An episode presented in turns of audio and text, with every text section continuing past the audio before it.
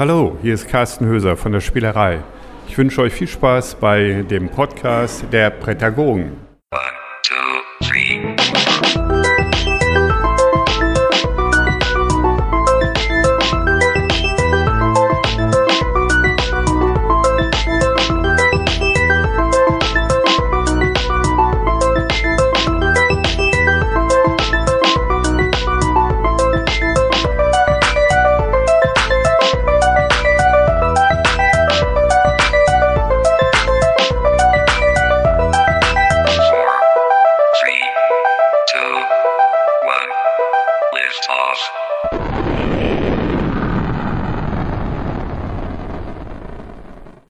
Guten Morgen, liebe Klasse. Herzlich willkommen bei den Brettergogen und herzlich willkommen in einem neuen Jahr. Also ich hoffe, ihr seid gut rübergekommen. Gutes Neues noch.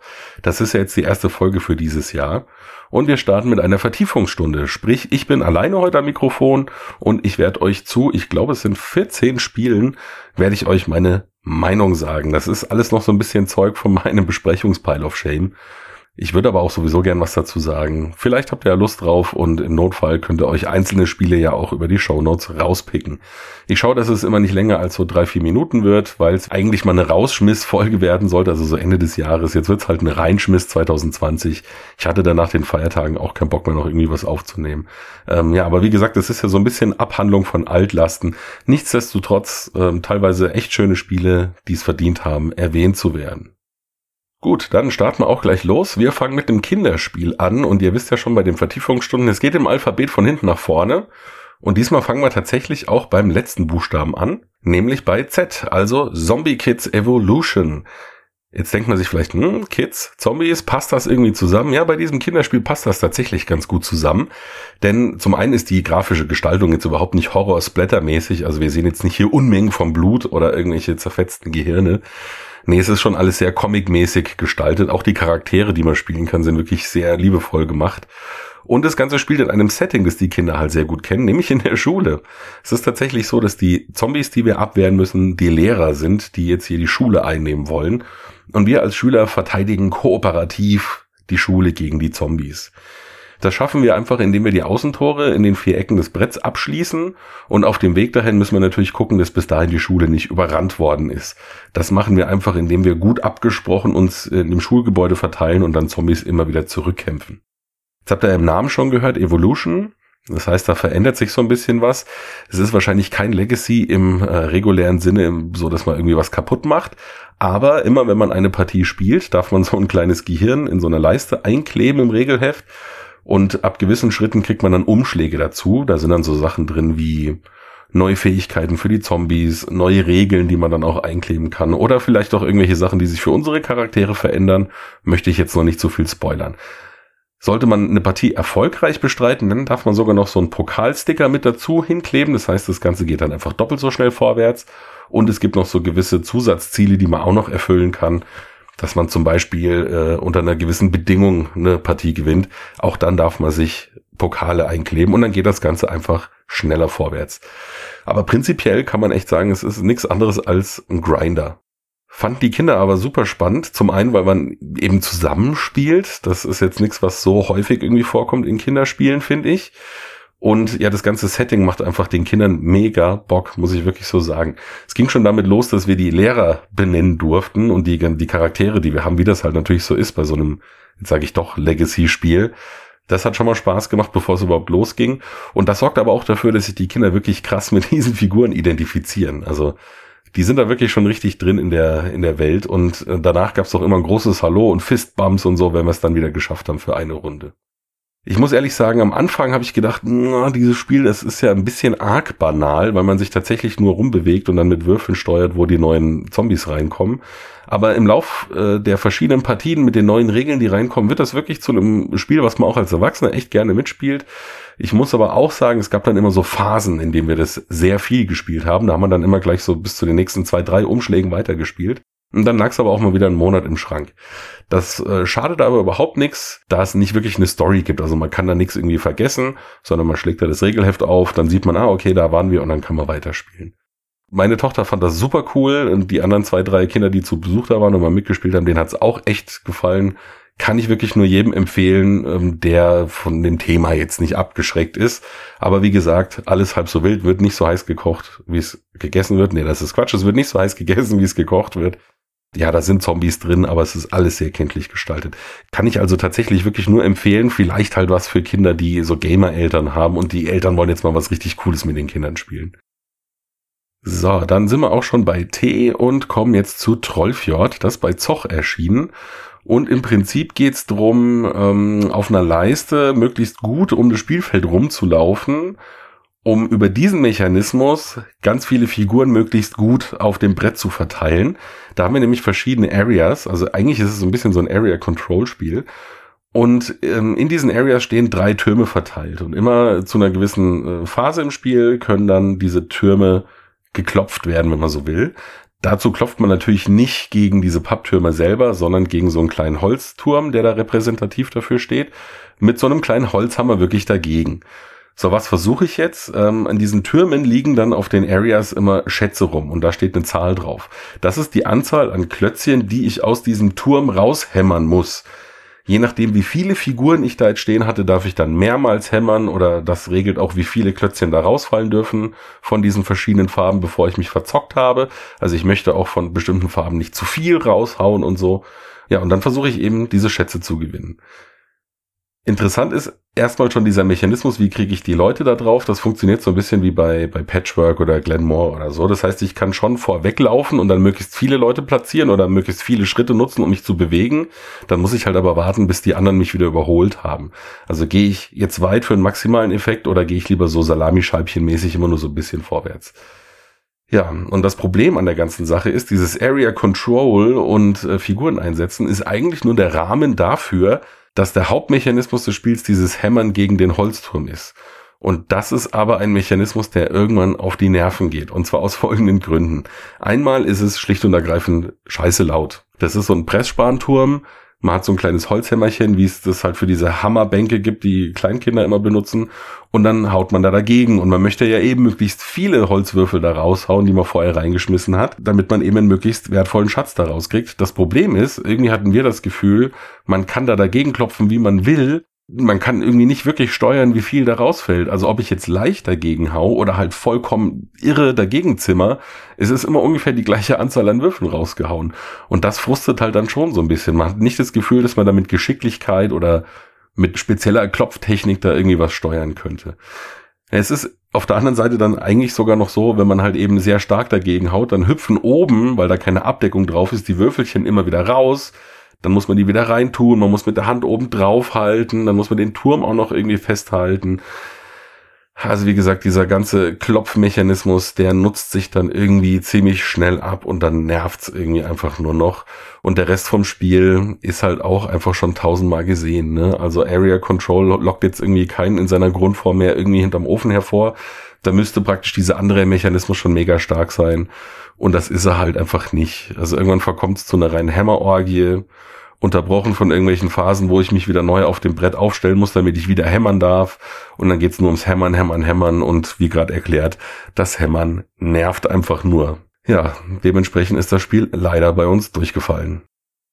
Dann kommen wir nochmal mit T zu The Awakening. Das ist bei Cosmos erschienen und das ist so eine Mixtur aus, sagen wir mal, Storytelling-Spiel und Exit-Spiel diese Art von Spielen, die stehen und fallen ja damit, dass die Story gut ist, also dass das Setting und der Plot stimmig sind und einen reinziehen.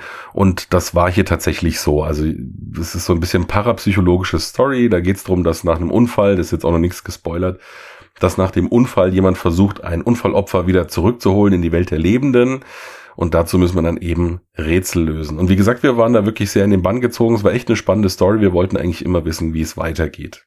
Die Rätsel, die man erfüllen muss, die sind manchmal sehr thematisch eingebunden. Manchmal merkt man aber auch, okay, gut, sie haben jetzt da irgendwie ein Rätsel gebraucht und das haben sie jetzt halt irgendwie mit reingeklatscht. Das hat dann manchmal nicht so ganz gut gepasst. Angeblich, das sollte man vielleicht auch noch erwähnen, angeblich ist das Ganze wiederspielbar, weil wir haben nämlich einen Entscheidungsbaum hier. Das heißt, ich kann mich im Spiel entscheiden für verschiedene Wege und die haben dann tatsächlich auch eine Auswirkung darauf, wie das Spiel sich entwickelt. Es gibt also irgendwas so um die acht bis zehn, glaube ich, sind Enden, die das Spiel nehmen kann, Die meisten sind übrigens dann nicht so happy endig, aber das ist eigentlich an sich schon mal eine coole Idee. Ich muss allerdings sagen, das war jetzt nicht so geil, dass ich jetzt sagen muss, ich spiele das Ganze nochmal, nur um vielleicht irgendwie ein anderes Ende zu erleben. Nichtsdestotrotz finde ich sehr wichtig zu wissen, dass es diese verschiedenen Enden gibt, weil das sorgt dann aber trotzdem dafür, dass es, ähm, ja, dass jede Entscheidung Gewicht bekommt. Man weiß, man hat diesen Entscheidungsbaum und es ist jetzt halt eben keine lineare Story. Es macht schon was aus, für was ich mich jetzt entscheide. Insofern, auch wenn es keine Wiederspielbarkeit bringt, für mich zumindest, macht es einfach die Entscheidung wichtiger und dementsprechend das Erlebnis natürlich auch viel besser. Das Ganze funktioniert mit einer App oder beziehungsweise über eine Homepage. Ich denke, über einen PC wird es auch funktionieren, wenn man den nebendran stehen hat. Die hilft einem zum einen bei Rätseln, also man kann sich da Hilfe holen. Zum Beispiel auch äh, kann man fragen, wie viel Karten, also das funktioniert alles mit, mit Karten dann in diesem Spiel, ähm, wie viel Karten brauche ich zum Beispiel noch, um ein gewisses Rätsel zu lösen. Das hat also eigentlich alles wirklich super funktioniert und ist eine der besten App-Umsetzungen, die ich so in letzter Zeit gesehen habe für ein Brettspiel. Das wäre jetzt alles erstmal cool. Ne? Also ich stehe auf thematische Spiele und ich stehe drauf, wenn coole Rätsel drin sind. Das ist hier ein einigermaßen gelungener Mix. Ich muss aber auch ehrlicherweise sagen, so ganz glücklich bin ich damit nicht. Also es fühlt sich nicht so wie irgendwas Ganzes oder was Halbes an, sondern eher sowas wie Dreivierteliges. Nichtsdestotrotz bin ich auf den nächsten Teil auch noch gespannt. Also manchmal fehlt mir so ein bisschen die Fokussierung, was das Spiel jetzt eigentlich sein will. Will es Rätselspiel sein oder will es Storyspiel sein? Aber was mich eigentlich noch viel mehr gestört hat, das ist das Aktionspunktesystem. Und zwar ist es so, dass wir immer in äh, Räume kommen, die praktisch auch als Karten ausgelegt sind und die sind äh, in verschiedene Quadranten unterteilt. Und ich muss mir dann immer überlegen, wie setze ich die Aktionspunkte, die ich habe, die reichen nämlich nicht immer, um alles zu machen, wie setze ich die ein, um möglichst viel über diesen Raum zu erfahren. Und dann guckt man sich dieses Bild eben an und überlegt sich dann gemeinsam, wir spielen kooperativ, überlege ich mir dann gemeinsam, welche Sachen möchte ich mir angucken. Und da ist es halt schlicht und ergreifend so, manchmal sieht man in irgendeiner Ecke vom Zimmer nur ein Spinnennetz oder da steht einfach nur ein Eimer, sage ich jetzt zum Beispiel mal. Und man kommt jetzt erstmal nicht explizit drauf, hm, das könnte vielleicht irgendwie eine Stelle im Raum sein, die wichtig ist.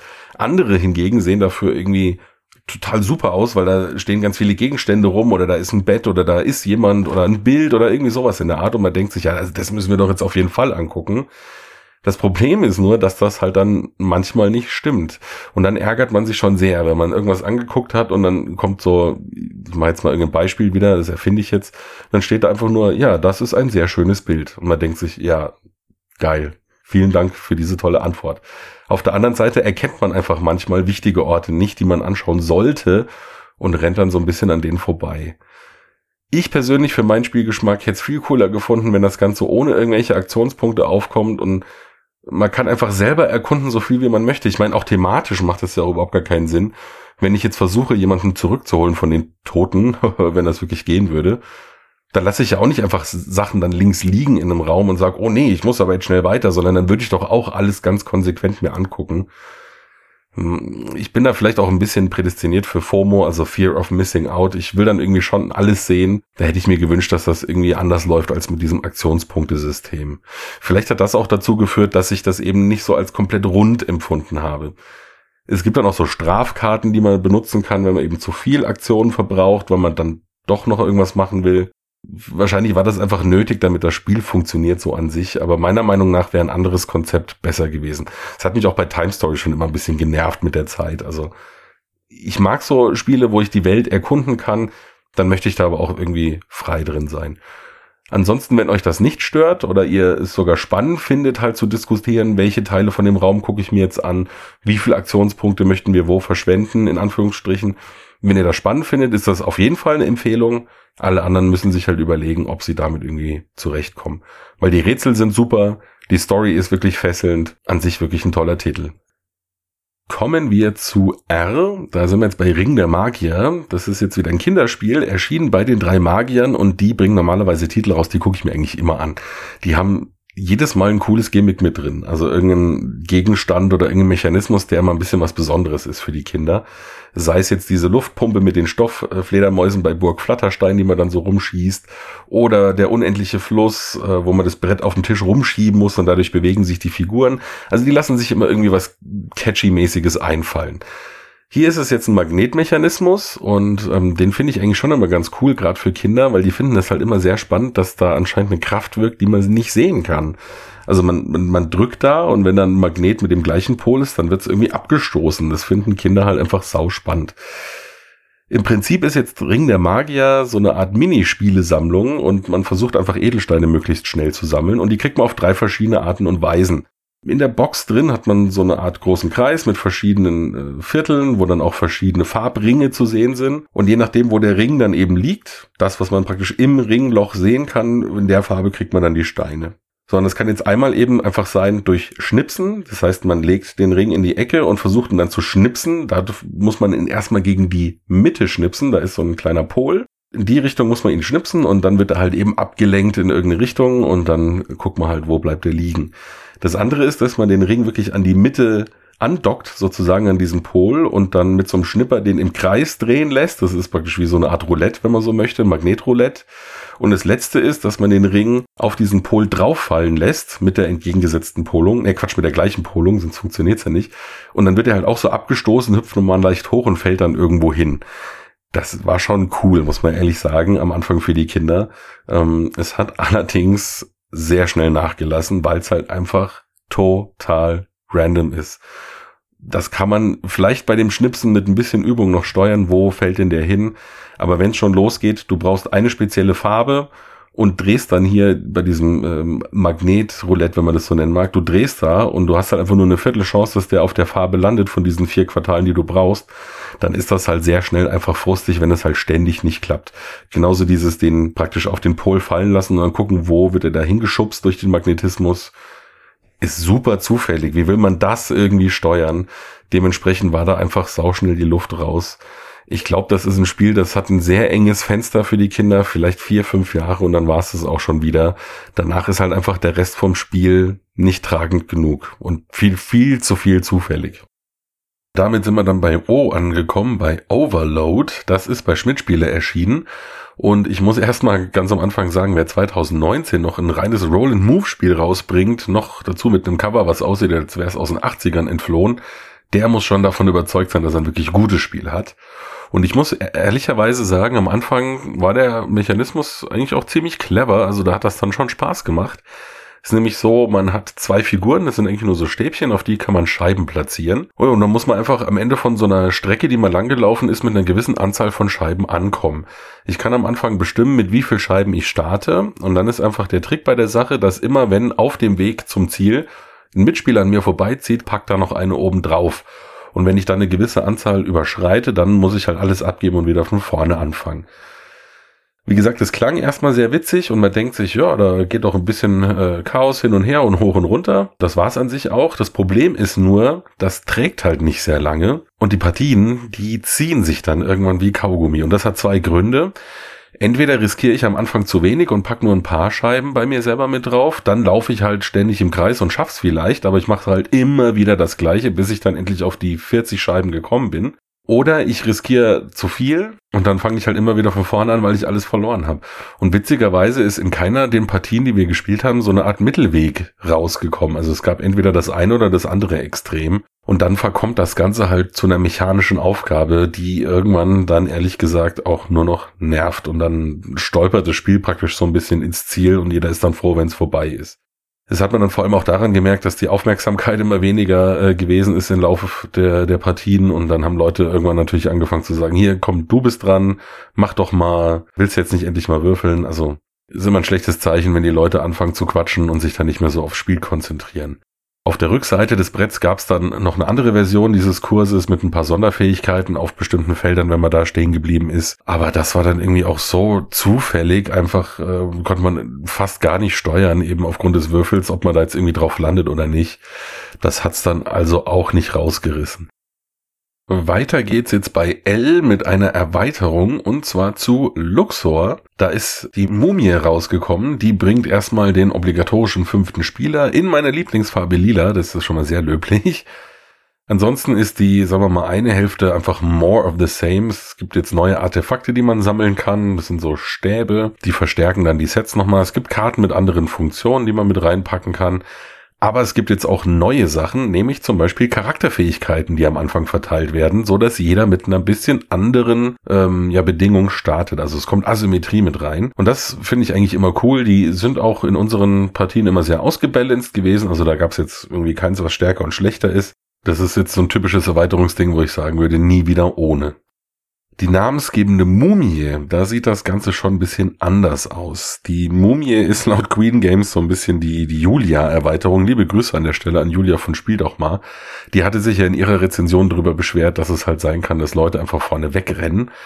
Das wird jetzt hier durch die Mumie ein bisschen eingebremst. Nämlich immer ähm, zu bestimmten Zeiten kann man diese Mumie von der Grabkammer aus entgegengesetzt zu den Spielern laufen lassen. Und an jedem anderen Mitspieler, an dem sie vorbeiläuft, ähm, ja, passiert dann so eine Art Ohnmacht. Das heißt, sie müssen ihre Figuren hinlegen und dann erst durch Würfeln wieder aufstellen. Das kann natürlich bremsen und einer kann nicht mehr so weit abhauen. Das Problem fand ich jetzt bei der Mumie ist, die funktioniert zu zweit nicht wirklich gut da ist es meistens so gewesen, dass eigentlich immer der gleiche dann äh, ohnmächtig geworden ist und der andere ist dann trotzdem irgendwie seelenruhig allein ins Ziel gelaufen. Die wird also erst wirklich gut, wenn man mit, sagen wir mal, schon eher vier oder dann eben auch den jetzt möglichen fünf Leuten spielt. Natürlich hat man dann so eine kleine Verwaltungssache dabei, auf die man irgendwie immer achten muss, aber das kriegt man dann eigentlich schon hin. Ähm, also wie gesagt, die Mumie finde ich eine schöne Sache, wenn man mit mehreren Leuten spielt, zu zweit, gerade auch vielleicht auf, aufgrund der Tatsache, dass derjenige, der die anderen da bewusstlos macht, immer noch so Talismänner kriegt, mit dem man dann noch Sonderaktionen aktivieren kann. Zu zweit ist es dann einfach zu stark gewesen, meistens für eine Person und hat also eigentlich genau das Gegenteil bewirkt. Also insofern, die Mumienerweiterung zu Luxor ist nett, wenn man sagt, Luxor spiele ich die ganze Zeit. Ich brauche noch ein bisschen mehr von den gleichen Sachen. Und ansonsten, wenn man halt mit vielen Leuten spielt, ich würde es jetzt nicht unbedingt äh, brauchen, muss ich ganz ehrlich sagen. Weiter geht's nach wie vor bei L. Jetzt sind wir bei Legendary Forests. Das ist bei Yellow erschienen.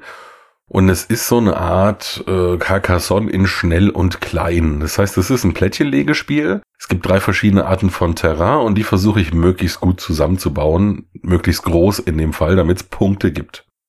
Das wäre jetzt noch nichts Besonderes. Das Ding, was das jetzt hier so ein bisschen speziell machen soll, ist so eine Art Bingo- und Wertungsmechanismus. Das heißt, es läuft wie bei Karuba zum Beispiel, das werden ja viele kennen, äh, läuft das so ab einer zieht ein durchnummeriertes Plättchen und alle anderen nehmen dann das gleiche Plättchen, so dass jeder versucht, mit den gleichen Dingen einen unterschiedlichen Garten zu bauen. Es gibt dann ein paar besondere Plättchen. Wenn die gezogen werden, dann darf man einen Wertungsstein in sein Gebiet platzieren. Und da kann man sich dann eben aussuchen, möchte ich das jetzt schon in das rote Beet, in das gelbe oder in das rosane Beet reinstellen. Und dann möchte man das natürlich abschließen, weil dann gibt's da extra Punkte dafür. Das ist an sich ganz okay gedacht. Das Problem an der Sache sind nur zwei Sachen. Erstens, durch den Zufall kann es passieren und ist auch bei uns mehrmals passiert, dass diese Wertungsplättchen sehr früh ins Spiel kommen und dann sind halt einfach alle Wertungssteine, die es gibt, die lang nämlich dann auch nicht so, dass jeder immer alles bekommt, sind dann einfach alle Wertungssteine relativ früh weg, ja, und dann, was macht man halt dann? Dann dümpelt die Partie so ein bisschen zu Ende. Man hat vielleicht irgendwo einen Wertungsstein reingestellt von äh, Plättchen, die überhaupt gar nicht mehr kommen. Das ist nämlich genau das zweite Problem. Es kommen nicht alle Plättchen ins Spiel, es werden vorher welche rausgenommen. Man weiß halt nicht welche, die werden verdeckt zur Seite gelegt. Ja, und dann kann es halt eben sein, dass ich relativ frühzeitig mich irgendwo in den rosa Beet reinstelle und denke, ja, das werde ich ja schon noch abschließen können. Und das Teil, auf das ich gewartet habe, das kommt dann vielleicht überhaupt gar nicht. Also solche Partien sind durchaus möglich gewesen. Es gab natürlich auch andere Partien, da ist es bis zum Schluss relativ spannend gewesen. Ehrlich gesagt überwiegt aber eigentlich das Gefühl, dass man sich denkt, ja, pff, also ich wüsste jetzt nicht, wozu ich das spielen soll und nicht Carcassonne. Sieht wunderschön aus, muss ich sagen. Es ist ein typisches Yellow-Spiel, was das angeht. Aber ansonsten ist mir das einfach zu wenig Fleisch. Da sind wir wieder bei dem Thema, was ich letztens auch in der Folge schon mal erwähnt habe, mit diesem Wegzocken. Ja, Legendary Forests ist wie ein Carcassonne, was ich mal schnell wegzocken will. Aber ich finde, das ist einfach keine Sache, die besonders gut funktioniert. Wie gesagt, da bleibe ich lieber bei Carcassonne und habe eine ganze Stunde lang ein schönes Spiel geführt und habe mehr unter eigener Kontrolle. Immer noch bei L, aber jetzt beim letzten Spiel in diesem Bereich angekommen sind wir bei Lama, also lege alle Minuspunkte ab. Ich denke, ich brauche keinem mehr erklären, wie das Spiel funktioniert. Das sollte hinlänglich bekannt sein, ist ja auch für Spiel des Jahres nominiert gewesen. Aber ich möchte vielleicht mal kurz erklären, warum das Spiel mir auch besonders gut gefällt. Es hat ja so ein bisschen die Szene gespalten. Manche Leute haben gesagt, das ist mir also viel, viel, viel zu banal. Da kann ich auch irgendwie was anderes spielen. Jein, das Spiel an sich ist nicht besonders fordernd, da gebe ich recht. Aber vielleicht erstmal kurz zwei spezielle Punkte, bevor ich noch was Allgemeines sagen will. Also mir gefällt diese Rückgabe der Punkte besonders gut. Das ist echt so ein Push-Your-Luck-Ding, dass das Spiel nochmal oder dass den Spieler nochmal dazu auffordert, wirklich immer zu überlegen, ziehe ich diese Karte jetzt noch? Vielleicht kriege ich dann noch mehr Karten abgelegt, aber im Notfall habe ich halt noch mehr Minuspunkte. Also da ist so ein bisschen Push-Your-Luck mit drin. Manchmal möchte man sogar Minuspunkte bekommen, damit man eben dann einen schwarzen Chip, der für 10 Punkte steht, hat, um mehr abgeben zu können das nächste Mal, wenn man die Hand leer kriegt. Aber das Entscheidende ist ja ähm, der zweite Punkt, und der spielt da so ein bisschen mit rein, das ist das Passen. Und das Passen ist in dem Spiel äh, was ganz Besonderes, finde ich. Ist eigentlich eine total einfache Aktion. Aber bei den ganzen anderen Spielen wie Ono, Mau Mau und sowas, da ist es ja so, dass das Spiel für mich die Entscheidung trifft, ob ich jetzt äh, was hinlegen kann oder nicht. Also ich ziehe eine Karte und dann gucke ich halt, passt die irgendwo. Irgendwann hat jemand seine Karten äh, alle abgelegt und dann hat er gewonnen. Das Passen hier macht eben diese Entscheidung, die sonst das Spiel oder der Zufall für mich trifft, zu meiner Entscheidung. Und das ist was ganz Besonderes oder was ganz Wichtiges, denn dadurch wird die Fallhöhe einfach immens hoch und man nimmt es dem Spiel dann auch so ein bisschen persönlich oder man nimmt es eigentlich sogar sich persönlich und das fördert ja dann eben die Emotionen, dass man sich dann denkt, ah du Vollidiot, jetzt bist du halt doch nicht ausgestiegen, du hast doch gewusst, es ist die Zahl schon sechsmal weg und sie ist nur achtmal drin wieso ziehst du da nochmal? Du war doch klar, dass du die Karten nicht mehr loskriegst. Aber irgendwie hat man dann doch so ein bisschen noch den Zocker in sich gehabt und wollte es ablegen. Also das ist wirklich grandios, durch dieses Passen eine beliebige Entscheidung zu meiner Entscheidung zu machen. Ganz billiger Kniff, aber der macht wirklich viel aus. Und ganz generell, es wird ja oft gesagt, ja, man legt da ja nur Karten ab und das ist so banal. Wer ein bisschen hier bei Twitter bei mir mitguckt, der weiß ja auch, ich spiele ganz gern äh, zum Abschluss von dem Spieleabend den großen Wurf.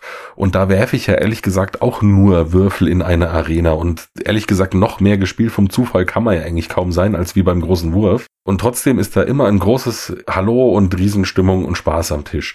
Und ich finde, das ist bei Lama genauso. Es gibt halt einfach so Spiele, die kann man so nebenbei spielen. Also ich möchte, das klingt jetzt so negativ, die, die fordern halt einfach nicht so und man kann sie trotzdem schön miteinander spielen, gerade in der größeren Gruppe. Also das sind so Art Brückenbauer für mich, die so durch ihre Einfachheit so bestechend sind, dass man die wirklich jederzeit mit jedem in zwei Minuten erklärt hat und spielen kann. Und das ist meiner Meinung nach auch eine große Leistung. Und ich will halt nicht immer da sitzen und auch bei Stichspielen nicht immer alles so mega durchdenken müssen, sondern manchmal habe ich halt einfach Lust, so ganz locker entspannt ein bisschen was nebenbei zu spielen.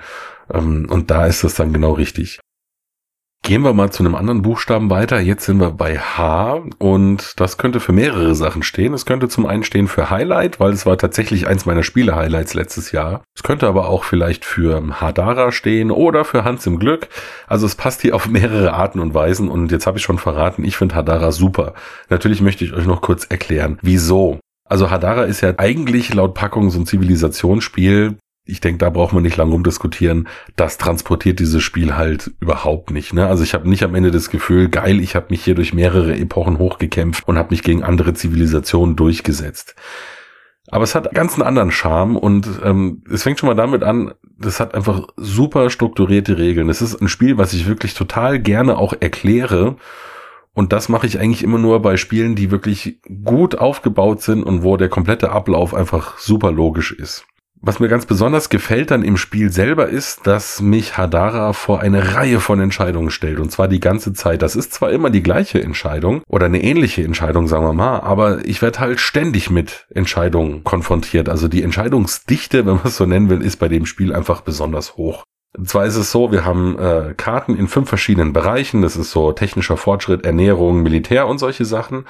Wir spielen das immer so ab, dass ich mir aus einem Bereich zwei Karten anschauen darf, darf eine davon behalten und dann gehe ich in den nächsten Bereich. Und so rotieren wir halt durch, bis jeder jeden Bereich mal gehabt hat. An sich mache ich dann mit diesen Karten nichts anderes als ja so kleine Würfelchen hochpushen. Also im Endeffekt ist es einfach nur ein Optimierer und vielleicht so ein bisschen ein Sammelding, dass ich halt schauen will, möglichst weit meine Leisten hochzupushen. Und das klingt erstmal ziemlich trocken. Nichtsdestotrotz hatte ich immer mega Spaß bei Hadara man hat halt ständig diese Entscheidung, hm, welche dieser zwei Karten nehme ich jetzt? Oder nehme ich auch vielleicht mal gar keine Karte, denn Geld ist tatsächlich so ein bisschen eine Mangelware in dem Spiel und man muss sich schon gut überlegen, was möchte ich denn wirklich wichtig jetzt haben. Noch dazu kommt, dass Karten, von denen ich schon mal welche genommen habe, mir dann einen kleinen Kredit oder wie sagt man denn, einen kleinen Discount geben auf andere Karten derselben Farbe, die ich später nehme. Also man kann sich da durchaus in verschiedene Richtungen spezialisieren. Ja, ich weiß auch, es gibt da anscheinend manche Strategien, die funktionieren ein bisschen besser als andere. Will ich euch jetzt gar nicht verraten, weil im Notfall ähm, findet das selber raus und wenn es nicht rausfindet, dann habt ihr nur noch mehr Spaß mit dem Spiel. Man kann da praktisch immer die gleiche Schiene fahren und damit gewinnen, aber gut, da muss ich auch sagen, ja, das ist, da ist man ein bisschen selber schuld, wenn man halt nicht mal verschiedene andere Sachen ausprobiert. Was mir auch super gefällt, ist dieses kleine taktische Element. Die Karte, die ich nicht nehme, die ist dann theoretisch in der zweiten Phase nochmal verfügbar und da kann ich mir dann schon auch ein bisschen überlegen, also das muss ich jetzt nicht unbedingt nehmen. Die anderen, wenn ich da mal so ein bisschen gucke, die können das eigentlich nicht gebrauchen. Das kriege ich bestimmt gleich in der zweiten Phase noch. Also auch da so ein kleines Timing-Ding finde ich auch angenehm. Also wie gesagt, Hadara hat einfach eine Fülle an kleinen Entscheidungen, die aber alle schon einigermaßen bedeutsam sind und macht einfach wirklich Spaß. Wenn man es mit Musik vergleichen würde, könnte man vielleicht sagen, Hadara ist jetzt ähm, keine Musik, die man irgendwie immer und immer wieder hören muss, um ständig was Neues zu entdecken. Aber es ist halt ein cooler Popsong, den man gerne mal mit äh, singt, wenn er im Radio läuft und den dann auch nicht wegschaltet. Und so geht's mir da auch. Das spiele ich immer mal wieder gerne, ist ein richtig schönes rundes Spiel, hat mir sehr gut gefallen. Kommen wir mal als nächstes zu zwei Spielen, die beide mit dem gleichen Anfangsbuchstaben beginnen, nämlich mit dem F. Da wisst ihr jetzt schon, wir sind bei zwei F-Spiele. Und anfangen möchte ich gerne mit einem relativ einfachen Stichspiel. Das ist eine Neuauflage von 1996, nämlich Foppen. Es gibt drei Farben und äh, wie gesagt, es funktioniert eigentlich wie jedes andere Stichspiel auch. Das Besondere ist, derjenige, der den Stich verliert, der muss aussetzen. Das klingt jetzt erstmal im Jahr 2020 nicht mehr so geil, ist aber ehrlich gesagt gar nicht so schlimm, weil das geht rucki zucki, dass man wieder mit im Spiel ist. Und es geht auch gar nicht drum, irgendwie Stiche an sich zu gewinnen, sondern es hat praktisch der diesen Durchgang gewonnen, nennen wir es jetzt mal so, der alle seine Handkarten losgeworden ist. Es werden nämlich alle Handkarten, die im Spiel sind, am Anfang auf alle Leute verteilt. Ja, und dann wird einfach halt geguckt, am Ende, wer hat noch Karten auf der Hand. Das sind Minuspunkte. Wenn man es schafft, alle Karten loszuwerden, dann gibt das zehn Punkte. Allerdings nur, wenn man nicht ganz am Schluss auch die Foppenscheibe noch gekriegt hat. Also diese Scheibe, die anzeigt, dass man jetzt gerade derjenige ist, der den letzten Stich verloren hat. Das führt schon mal zu der ersten coolen Sache. Ich muss praktisch also immer gucken, welche Karte habe ich bis zum Schluss auf der Hand, damit ich dann, falls ich wirklich alle Karten loswerde, nicht der Depp bin, der dann den schlechtesten äh, die, oder die schlechteste Karte in den Stich reingeschmissen hat, weil dann habe ich überhaupt nichts davon, dass ich meine Handkarten losgeworden bin. Auf der anderen Seite möchte ich jetzt auch nicht irgendwie alle ganz schlechten äh, Karten schon am Anfang immer reinhauen, weil dann bin ich ja ständig am Aussetzen, dann werde ich garantiert nicht gewinnen. Ich möchte aber auch nicht sofort immer alle guten Stiche machen. Also das heißt, meine hohen Karten muss ich mir auch ein bisschen einteilen. Man muss praktisch so ein bisschen diesen Mittelweg finden und sich so durch diese Stiche durchlavieren. Das ist das, was eigentlich das Coole ist an dem Spiel. Das äh, ist für jemanden, der öfter mal Stichspiele spielt, auch echt ganz interessant, dann zu gucken, ah, wo ist jemand vielleicht eine Farbe frei, wo werde ich mal Karten los und so. Das Problem an der Sache ist nur, man müsste eigentlich, um das gut spielen zu können, und als jemand, der viele Stichspiele früher gespielt hat, ähm, habe ich schon so ein bisschen den Anspruch, man müsste da eigentlich mitzählen, damit man genau weiß, wie wertig sind denn die Karten, die man noch auf der Hand hat. Und da kommt jetzt eben hinzu, so wirklich spaßig wird das Ganze eigentlich erst ab sechs Spielern. Es geht von vier bis acht. Ab sechs wird es eigentlich erst richtig witzig am Tisch. Dann setzen nämlich auch mehrere Leute aus. Ja, aber dann kann man sich schon denken, wird's auch irgendwie ein bisschen haarig mit dem Mitzählen. Also bei sechs Leuten weiß ich ehrlich gesagt auch nicht mehr, wer jetzt da noch irgendwie was auf der Hand hat. Und dann ist es halt tatsächlich so, man schmeißt halt einfach irgendwas rein. Ne? Also irgendwann, man versucht dann noch mitzuzählen, aber irgendwann verliert man den Überblick und dann wirft man schulterzuckend halt einfach irgendwas in die Mitte. Ja, und dann hat halt am Schluss jemand gewonnen. Und ähm, so hat man zwar dann ein paar gesellige Runden, besonders in großen Gruppen, aber das wird dann auch relativ bald langweilig. Hängt auch ein bisschen davon ab, wie lang die Gruppe bereit ist, irgendwelche billigen Wortspiele über Foppen zu machen. Ja, ein bisschen schade. Also es trägt halt einfach nicht so lange. Ich hätte zuerst gedacht, dieses Aussetzen schreckt mich irgendwie ab. Das war's aber im Endeffekt gar nicht. Das war sogar relativ clever, fand ich. Aber wie gesagt, es dümpelt dann einfach irgendwie so hin. Das zweite Spiel mit F ist jetzt Fatal. Und Fatal ist so ein Spiel, da habe ich tatsächlich nochmal wieder was über mich selber lernen können. Das fand ich eigentlich das Coolste an der ganzen Sache. Ich falle aber gleich mal mit der Tür ins Haus. Nomen ist Omen für mich bei dem Spiel, ähm, und zwar in zweierlei Hinsicht. Es ist am Ende einfach wirklich nur schlimm gewesen. Also ich habe mich da tierisch aufgeregt und habe mich echt ein bisschen verarscht gefühlt. Wir kommen dann aber gleich nochmal drauf. Also an sich ist es so, es ist ein Kartensammel- und Tauschspiel. Man hat eigentlich immer nur drei Karten auf der Hand, die haben unterschiedliche Werte und man versucht, je nachdem, was gerade jetzt gewertet wird, möglichst gut seine Hand da zu optimieren. Das ist nämlich auch das, was ja bei diesen Fast-Forward-Spielen auch oft passiert. Es ändern sich während des Spiels ständig die Wertungsregeln. Also mal sind die Zweier so und so viel wert, mal gibt's für eine Kombination von den und den Zahlen extra Punkte und so. Also ich denke, ihr wisst, was ich meine. Ne? Das äh, wechselt halt die ganze Zeit. Wenn dann neue Karten im Stapel auftauchen, wechselt da so ein bisschen was passiert. Das Spiel lädt dann auch ehrlich gesagt dazu ein, dass man es gleich komplett durchspielt. So dick ist der Stapel jetzt gar nicht. Wir haben dann so ungefähr irgendwas zwischen 90 und 120 Minuten gebraucht. Und das Besondere ist jetzt, es gibt nicht wirklich irgendwie Punkte, sondern der, der den Stich verliert, der gibt seine Karten ab in die Schachtel, die sind praktisch raus aus dem Spiel und dafür kommen vom Stapel neue Karten mit rein. Und so arbeitet man sich dann eben durch diesen Stapel durch. Ähm, wie gesagt, es werden keine Punkte aufgeschrieben und deswegen hat man so nach und nach das Gefühl, also da muss doch am Schluss irgendwie was ganz Krasses kommen. Weil wir schreiben ja hier nie Punkte auf. Und wenn wir das jetzt hier durchspielen, muss doch da irgendwie, wie gesagt, so eine Art Feuerwerk oder irgendwas Besonderes am Schluss noch kommen. Und nee, das ist es halt aber leider überhaupt nicht. Der Weg ist bei diesem Spiel das Ziel und ähm, man kann es meiner Meinung nach auch nur einmal spielen. Es wird dann gesagt, ihr wisst jetzt, was da alles in diesem Stapel drin ist, ihr könnt es ja einfach weiterspielen. Aber irgendwie waren wir dann so enttäuscht, da hat dann auch keiner Bock drauf. Also es ist halt einfach wirklich so, man spielt diesen Stapel durch und dann äh, war's das. Es gibt dann irgendwie keinen Gesamtsieger, gar nichts. Das ist, war schon irgendwie echt ein bisschen komisch wie gesagt, an dem Abend selber war ich erstmal tierisch beleidigt und habe mich aufgeregt, was, was soll denn das? Und habe dann aber danach mal ein bisschen drüber nachgedacht, wie sind wir eigentlich mittlerweile gepolt, dass wir immer irgendwie ein Ergebnis brauchen? Also Exit-Spiele zum Beispiel, die leben ja auch davon, oder Sherlock, da geht's mir zum Beispiel auch so, die leben einfach davon, dass der Weg wie gesagt, das Ziel ist und dass es auf dem Weg zum Ende hin so viel Spaß macht, dass man da mega Bock hat, das nochmal zu machen. Ja, dann ist mir eingefallen, ja, selbst bei Exit oder Sherlock geht's ja irgendwie drum, Punkte zu machen oder eine gewisse Zeit zu unterbieten oder es in einer gewissen Zeit zu schaffen. Und dieses Fehlen von irgendeinem Endpunkt, irgendeine Abrechnung, irgendwie sowas, das hat echt alle Mitspieler am Tisch erstmal voll ratend zurückgelassen, was das jetzt gerade gewesen ist. Gegen Ende des Spiels oder knapp vor Ende des Spiels hatten wir dann aber auch schon so ein unwohliges Gefühl. Also man kennt es ja vielleicht, man hat irgendwie bei eBay was geschossen und dann war man sich nicht mehr so sicher, ob das wirklich so eine gute Idee war. Und bis das Paket dann kommt und mal reingucken kann, denkt man sich schon die ganze Zeit so, mm, mm, ich glaube, das nimmt kein gutes Ende. War bei uns hier bei dem Spiel auch so. Also wir sind dem Ende des Stapels immer näher gekommen und haben uns dann schon gedacht, so, oh, also jetzt liegen da nur noch zehn Karten. Ich glaube irgendwie nicht mehr dran, dass noch was Tolles passiert. Ja, und so war es dann irgendwie auch. Und wie gesagt, das Spannende ist halt, dass die 90 Minuten vorher, in denen wir wirklich Spaß hatten, also es waren nette Aufgaben, die uns da gestellt worden sind, dass die halt vollkommen überschattet worden sind von diesem schlechten Gefühl am Schluss, äh, hier passiert ja gar nichts mehr. Irgendwie fehlt da so ein Feedback-System, hatte ich so äh, das Gefühl. Also würde mich mal interessieren, was ihr dazu sagt. Ihr könnt es ja vielleicht irgendwie mal in die Kommentare oder bei Twitter schreiben braucht man denn immer irgend so Schlusspunkt? Langt's denn nicht oder sind wir denn nicht genügsam genug, dass der Prozess an sich Spaß machen kann? Keine Ahnung, es, es, ob das irgendwie sehr viel über einen selber aussagt, dass man immer so einen Schlusspunkt braucht. Spannend, ich muss da noch mal ein bisschen mehr drüber nachdenken.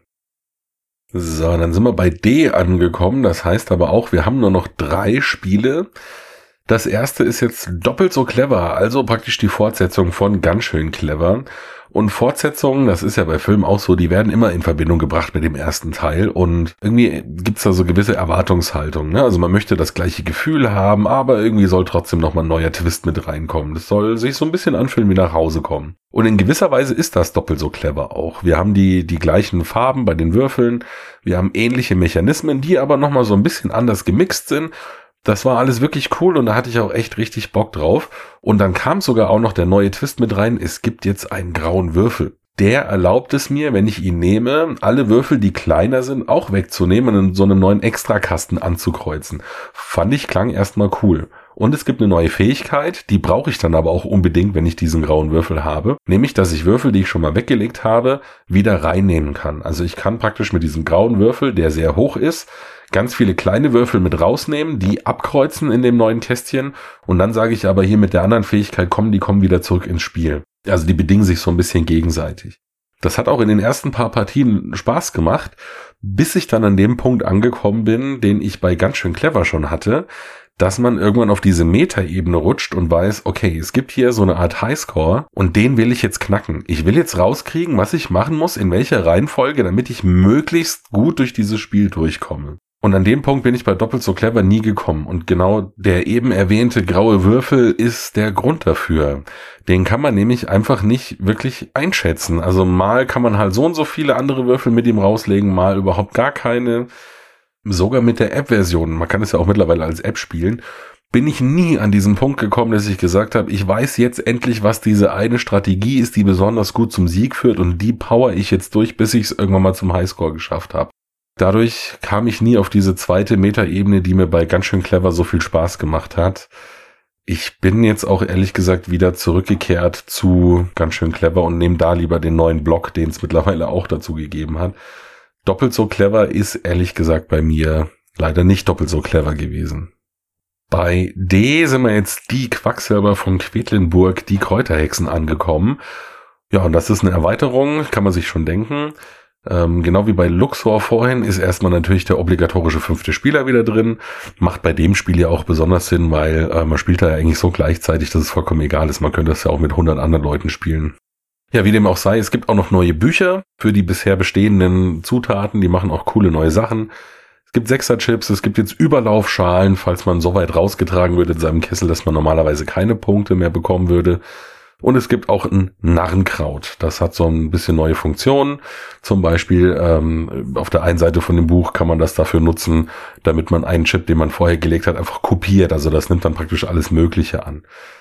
Das Beste aber, und damit würde ich überhaupt gar nicht mehr ohne spielen wollen, das Beste an dieser Erweiterung sind die namensgebenden Kräuterhexen. Hauptkritikpunkt damals bei den Quacksalbern war ja, das ist mir zu glücksabhängig. Also viele Leute haben mir gesagt, ich kann da überhaupt nicht gescheit steuern ich ziehe da irgendwas raus und dann explodiert mir schon wieder der Kessel, das ist total frustig. Und das Problem haben sie anscheinend bei Schmidt auch erkannt und die Hexen ermöglichen jetzt das so ein bisschen zu steuern. Es gibt drei verschiedene Arten von Hexen. Jede Hexe äh, hat auch noch verschiedene Fähigkeiten. Also man kann da modular ziemlich viel unterschiedliche Kombinationen wählen dann fürs Spiel. Aber an sich gibt's drei verschiedene Hexen und jede dieser Hexen kann ich einmal im Spiel aktivieren. Und das sind eigentlich alles Fähigkeiten, die mir helfen, dieses Glück ein bisschen abzufedern. Das sollte also wirklich jetzt allen entgegenkommen, die vorher gesagt haben, das ist mir zu glücksabhängig. Eigentlich sollte es nicht mehr diese totalen Ausfallrunden äh, geben, wo man viermal gezogen hat und dann hat es schon explodiert. Aber natürlich ist immer noch ein bisschen Zockerei dabei. Also insgesamt äh, muss man da sagen, ganz viel more of the same. Wie gesagt, Bücher, äh, Fähigkeiten, Chips und so weiter und so fort. Und ähm, wie gesagt, die Hexen jetzt auch so wichtig, das würde ich mir auf jeden Fall zulegen für meinen Quacksalber. Das ist eine Erweiterung, die braucht man eigentlich unbedingt, würde ich sagen. Dann sind wir sogar schon am Schluss. Wer hätte es gedacht? 14 Spiele sind wir jetzt dann durch. wir sind angekommen bei A und da sind wir jetzt bei Amul. Das haben wir im Ersteindrucks-Podcast schon mal vorgestellt. Ich möchte aber jetzt doch noch mal was dazu sagen, weil sich in ein paar Partien doch noch mal ein paar neue Erkenntnisse ergeben haben. Also ihr wisst ja sicher noch Amul, das ist so ein Draftspiel. Meistens geht es darum, Sets zu sammeln wie das halt bei Seven Wonders oder anderen Draft-Spielen auch so ist. Wir kriegen eine gewisse Anzahl von Karten auf die Hand, davon können wir dann welche behalten und am Schluss geht's drum, habe möglichst viel davon gesammelt oder habe mehr als dein Nachbar oder irgendwie sowas in der Art. Zwei Punkte äh, sind da besondere Vorteile. Und zwar einmal, es geht halt bis acht Spieler. Könnte man ja auch sagen, ja gut, dann spielst du halt Seven Wonders, das geht ja auch bis sieben. Aber, und da kommt jetzt dieser Markt mit rein, der macht das Spiel echt an der Stelle wirklich toll. Der schafft nämlich was, das Seven Wonders bisher bei mir noch nie geschafft hat. Und zwar ist es ja so, von meinen Handkarten muss ich erstmal eine Karte in diesen Markt reinspielen, offen. Das machen alle Spieler. Daraus kann man sich dann der Reihe nach bedienen und erst dann kann man was ausspielen. Und dieser Umweg über den Markt, der sorgt dafür, dass ich mich tatsächlich für das interessiere, was nicht nur meine zwei Nachbarn machen, sondern dass ich auch echt gucke, was machen denn alle anderen am Tisch eigentlich, weil ich möchte natürlich keine Steilvorlage in den Markt legen. Ich lege irgendeine Karte rein, dann sagen die, ja, vielen Dank, joink, das kann ich gut gebrauchen und schon ist es eingebaut. Also ein ganz kleiner Kniff eigentlich, ähm, der dafür sorgt, ich muss wirklich gucken, was machen die anderen. Bei Seven Wonders schaue ich eigentlich immer nur, was machen meine zwei Nachbarn und es war's dann. Ganz toll, was das Spiel da schafft mit so einem kleinen Ding. Der zweite Punkt, der mir da sehr gut gefällt, ist das Timing.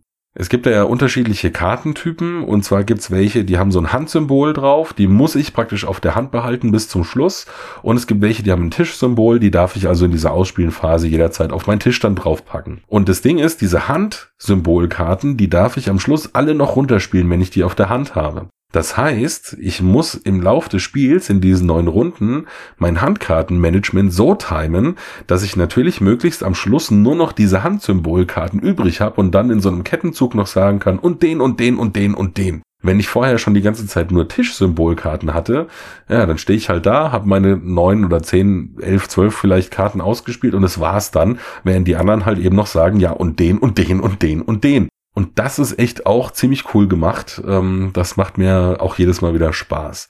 Was mir bei Amul nicht gefällt, und deswegen ist das so eine kleine zweischneidige Sache, das funktioniert meiner Meinung nach erst ab sechs Spielern so richtig toll. Vorher geht das natürlich auch, aber ähm, sie haben es so gelöst, anders als wie bei Seven Wonders.